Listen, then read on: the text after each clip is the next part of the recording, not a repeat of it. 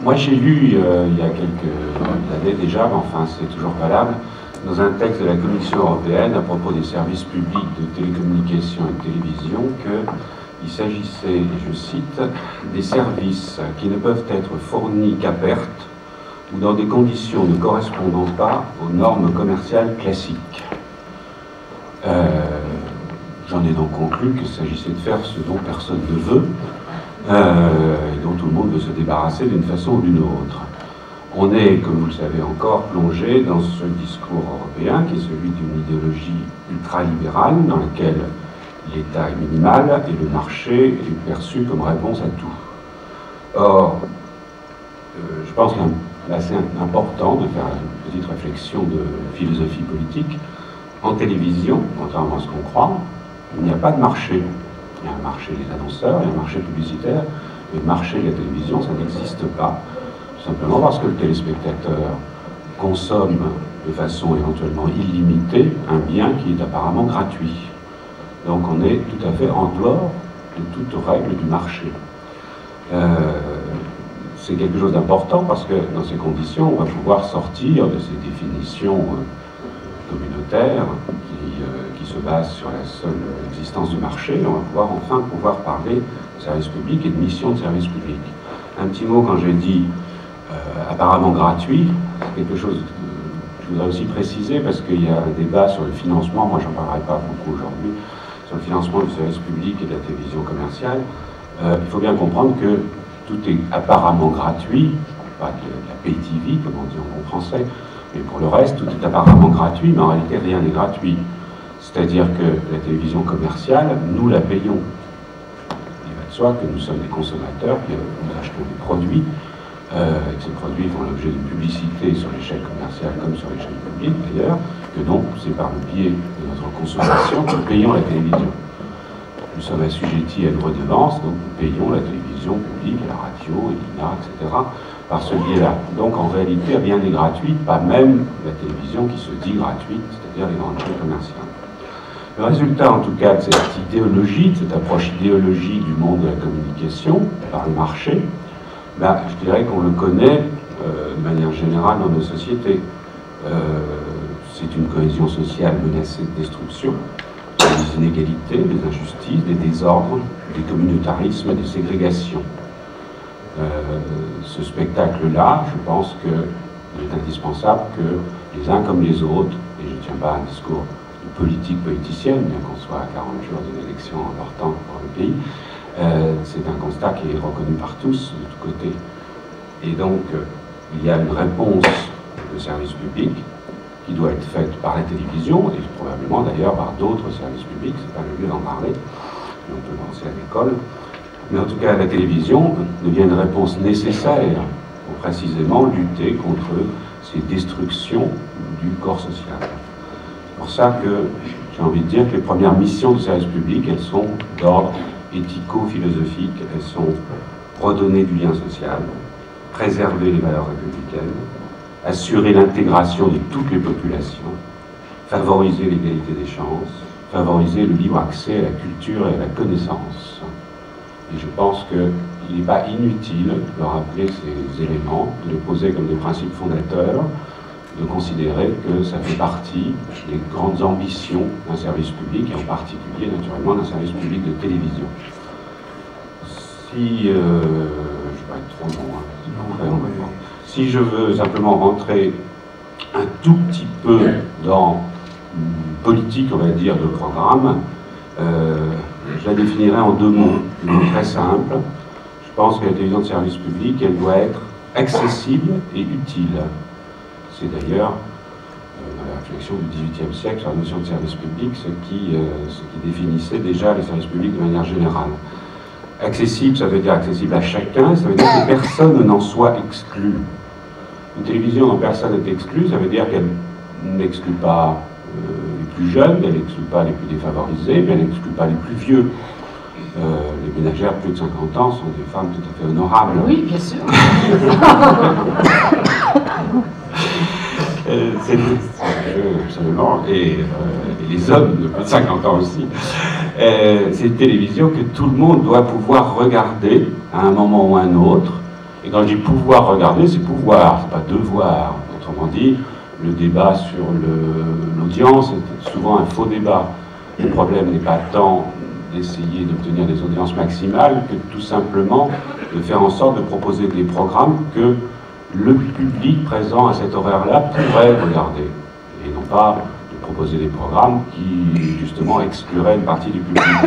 Qu'est-ce que j'entends par des programmes qui excluraient Il y a deux écueils qui sont bien évidents. Ça serait de faire des programmes, je dirais, vulgaires, euh, sens latin du mot, euh, qui exclurait une très large partie du public qui a évidemment certaines exigences. Moi, j'ai toujours un très grand respect pour le public. Je constate que quand on lui propose des programmes qui ne sont pas vulgaires, il est là. Je ne résiste pas au plaisir de citer le succès considérable, historique et extrêmement encourageant de nos soirées Maupassant, qui marquent ce que le président de France Télévisions appelle un virage éditorial, qui en marque sa volonté et sa réussite absolue, et, euh, qui nous encourage, qui nous donne la direction à suivre, qui montre que précisément, en échappant à toute vulgarité, le public est présent au rendez-vous. A contrario, euh, serait excluant des programmes élitistes ou élitaires, je ne sais pas si on peut le dire, c'est-à-dire des programmes qui excluraient ou des classes populaires, ou, euh, ou, des, ou des, personnes qui n'ont pas les substrats culturels pour, nécessaires pour les, pour les reconnaître. Je pense qu'au contraire, et puisque je dirige le programme de France 2, c'est en particulier, je crois, le rôle d'une chaîne comme France 2, nous devons être un pôle avancé euh, en direction de populations plus démunies, euh, ou financièrement ou intellectuellement. Nous devons essayer de leur apporter euh, une intelligence, je dirais, des phénomènes de ce monde de façon accessible, intelligible, simple. Euh, euh, cette, télévision accessible, elle crée ce que j'appellerais un espace public partagé par tous. Elle crée une télévision dont on pourrait en principe regarder tous les programmes, et on ne pas ce qu'on fera, c'est dommage peut-être, mais il faut faire en sorte que tous les programmes soient regardables, je dirais, par tout le monde, d'une façon ou d'une autre, au moment où ils sont proposés. C'est aussi un respect du principe d'égalité, qui est un principe républicain essentiel, principe d'égalité d'accès, principe d'égalité d'accès donc à l'ensemble des euh, émissions que nous proposons. Naturellement, cette, euh, accessibilité, comme j'ai dit, elle a elle doit moduler en fonction des horaires auxquels nous proposons nos émissions. Elle doit faire en sorte que le public disponible à cet horaire puisse avoir effectivement cette accessibilité. Ça veut dire qu'on ne doit pas exclure les plus jeunes dans les tranches horaires où ils sont présents, où ils rentrent à la maison, vers 17h, entre 17h et 19h. Ça veut dire qu'on ne doit pas exclure les populations actives le week-end, euh, au moment où précisément ils regardent la télévision, ce qu'ils ne font pas dans la journée, pendant la semaine. Ça veut dire qu'on ne doit pas exclure les, téléspectateurs, je dirais, curieux ou singuliers ou originaux qui ont tendance à regarder la télévision à partir de 23 heures. Euh, tout en se plaignant d'ailleurs qu'il n'y a rien de la télé en prime time, mais de toute façon, ils ne regardent pas à ce temps-là. Euh, mais précisément, c'est à nous, à 23 heures, leur proposer des choses qui peuvent les intéresser, les chatouiller. Euh, c'est comme ça que j'entends l'accessibilité. Je ne veux pas dire faire télévision uniformisée et accessible à tout le monde, à tout instant de la journée, c'est à tous les publics quand ils sont disponibles. J'ai parlé deuxièmement d'une télévision utile, bah, c'était un peu ce que, la conséquence de mon préambule euh, philosophique. Euh, ça veut dire tout simplement qu'on puisse apporter une satisfaction. La satisfaction, elle est l'ordre, et je crois, simultanément de la connaissance et de l'émotion, Henri faisait allusion aux vieilles définitions britanniques. Moi, je crois absolument que la connaissance et l'émotion doivent être euh, présentes dans euh, les programmes ensemble. Il ne faut pas imaginer une dichotomie qui consisterait à dire ah voilà, à telle heure, euh, un programme de connaissance, et puis, alors d'ailleurs, ça se passe dans le sens inverse, c'est en prime time, on met de l'émotion à tout va, et puis, quand les enfants sont couchés, on commence à, faire de la, connaissance. Non, je suis convaincu que connaissance et émotion peuvent être présents forte dans l'ensemble des programmes. Je pense que euh, dans un reportage envoyé spécial, on peut informer et en même temps faire partager quelque chose de fort. Euh, je pense naturellement que dans une fiction, on peut apporter beaucoup d'émotions et en même temps euh, faire progresser d'une façon ou d'une autre la connaissance du monde. Donc je crois absolument que dans tous les genres de programmes, ces deux éléments doivent être intimement mêlés.